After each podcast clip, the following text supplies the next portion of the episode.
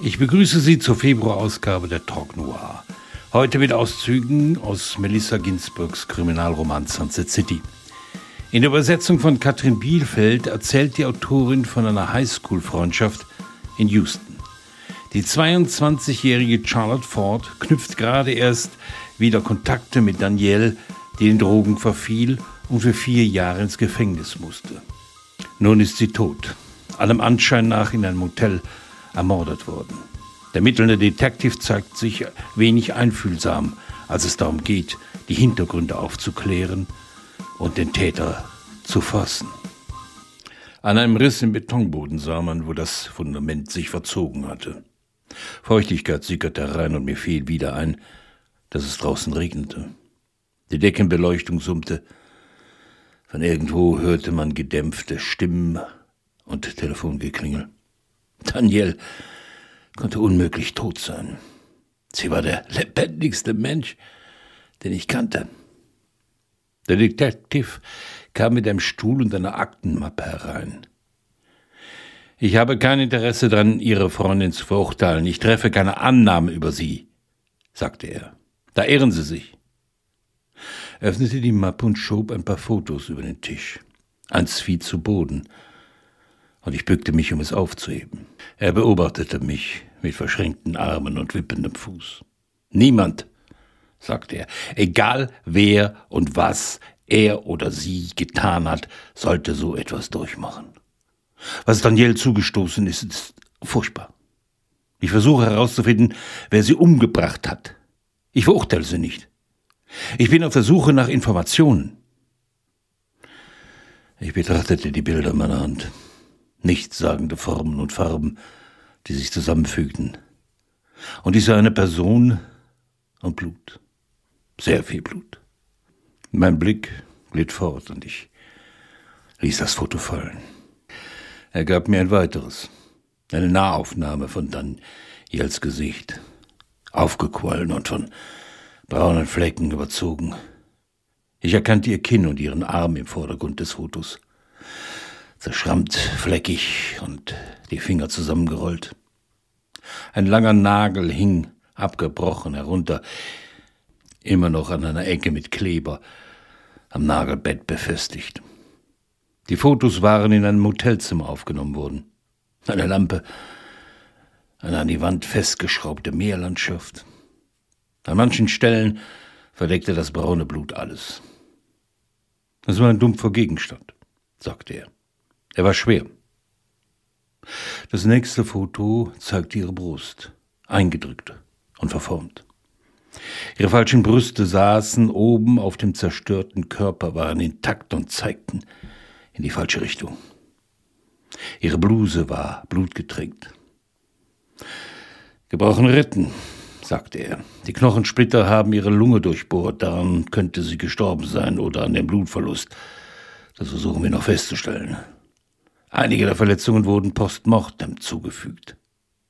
Verstehen Sie, was das bedeutet, Mrs. Ford? Die Person, die das getan hat, hat weiter zugeschlagen, obwohl sie schon tot war. Ich schloss die Augen, versuchte zu atmen. In meinem Mund sammelte sich Speichel. Sie übergeben sich doch hier jetzt nicht, oder? sagte er. Er schnappte sich einen Papierkorb und stellte ihn neben mich. Ich packte die Tischkanten und stand auf. Ich musste raus, fort von diesen Bildern. Charlotte will sich mit dem Tod ihrer Freundin nicht abfinden. Sie will verstehen, wieso es dazu gekommen ist.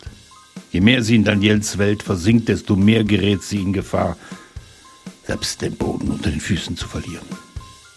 In Houstons Welt der Stripperinnen, Pornodarstellern und Dealern spürt sie jene Entfremdung auf, die Daniels früheres Leben zerstört hat. Bei Tagesanbruch war die Stadt heiß, schwül und eingehüllt in schmutzig gelbe Luft. Ich wechselte die Klamotten und ging laufen.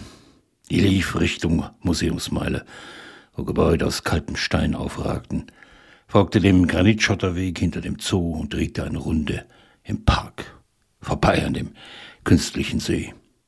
Ich sprang über dampfende Pfützen und joggte durch mein Viertel nach Hause, wobei ich die herunterhängenden Blattbegonien bestreifte, deren breite Blätter vom Regen abgebrochen herunterhingen. Ich war schweißdurchnässt, rannte mit hohem Tempo und versuchte nicht zu denken. Aber Daniel ging mir nicht aus dem Kopf. Wir hatten uns im ersten Jahr der Highschool kennengelernt, in dem Kino, in dem wir beide arbeiteten. Sie hatte Geld aus der Kinokasse geklaut, was wir benutzten, um uns beim Filmvorführer Gras zu kaufen.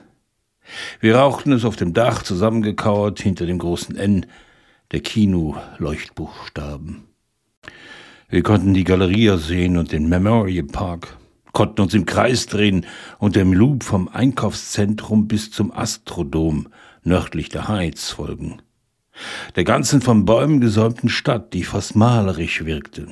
Weder die Kohle noch das Gras hielten uns ein Jahr in dem blöden Job, sondern nur das Dach. Wir hingen bei Daniel zu Hause ab, das wir oft für uns allein hatten. Sally arbeitete lang und Daniel und ich stibitzten ihren Alkohol und schwammen im Pool. Ich war froh, Daniels Freundin zu sein. Sie war lustig und hübsch. Wir konnten über alles reden. Ich hasste es, wenn Sally nach Hause kam. Sie und Daniel stritten sich ständig und ich versteckte mich währenddessen in Daniels Zimmer, las im Poolhaus Zeitschriften oder hörte laute Musik, um das Gebrüll zu übertönen. Noch schlimmer war, dass Sally sich alle Mühe gab, besonders nett zu mir zu sein, was Daniels Gefühle verletzte. Trotzdem war ich lieber dort als bei mir. Wir hatten nur drei Zimmer. Und meine Mom war immer zu Hause. Danielle war eindeutig das coolste Mädchen an unserer Schule. Sie trug Outfits, mit denen niemand anders durchkam. Schals und Hüte und glamouröses, hochgestecktes Haar. Sie kleidete sich für den Unterricht wie ein Filmstar, für eine Gala. Und es wirkte immer elegant, nie protzig. Manchmal fühlte ich mich in ihrer Gegenwart, als würde auch ich funkeln. Aber manchmal fühlte ich mich neben ihr ja niemand. Was immer ich tat, wenn sie es machte, war es lauter und sexier. Wenn ein Junge mich mochte, kam Daniel um die Ecke, heiterer und alberner, und er konnte nicht anders, als sich stattdessen in sie zu verlieben. Es war nicht ihre Schuld, sie war unwiderstehlich, wie Süßigkeiten. Sie strahlte förmlich.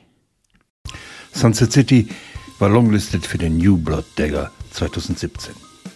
Wie leben Menschen, wenn sie das Gefühl haben, dass die Welt sie beiseite geschoben hat? Ist es nicht besser, den eigenen Dämonen zu erliegen, statt irgendwie hoffnungslos dahin zu vegetieren? Von Tag zu Tag stellt sich diese Frage den Figuren im Roman neu und die Autorin stellt sie ihren Lesern. Ein literarischer Noir, urteilte Megan Abbott über das Debüt von Melissa Ginsberg.